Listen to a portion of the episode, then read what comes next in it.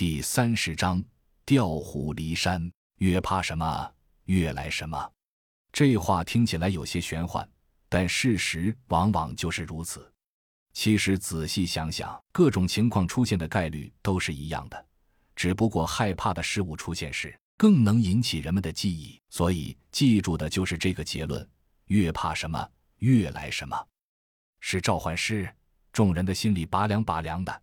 在这种无险可守的狭窄地带遭遇这一杀神，真是倒霉透顶。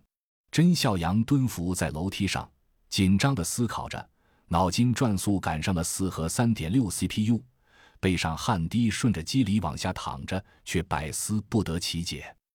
正在纠结的时候，小秋靠近前来，低声道：“要不我们退回去吧？”本来只是一个缓兵之计。但却在甄孝阳心中打开了一扇窗。他回头在黑暗中盯着小秋，两人呼吸可闻。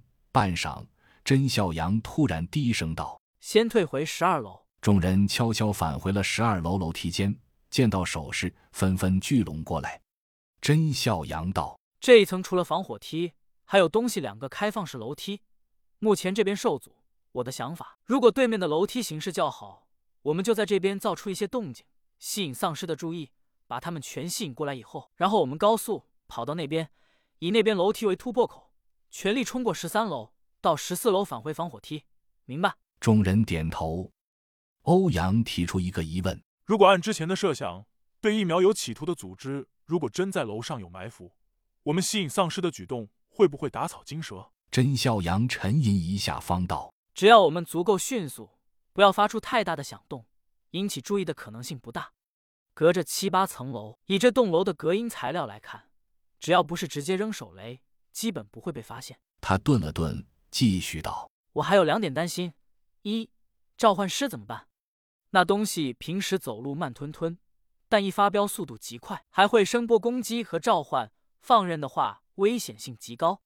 二，这里会不会还有别的变种丧尸？”众人沉思无果。遂决定先看看对面楼梯情况，再决定。立即开始朝另一侧隐蔽机动。到了拐角处，甄孝阳挥手指住众人，拍了拍洛奇，两人匍匐着前上楼梯。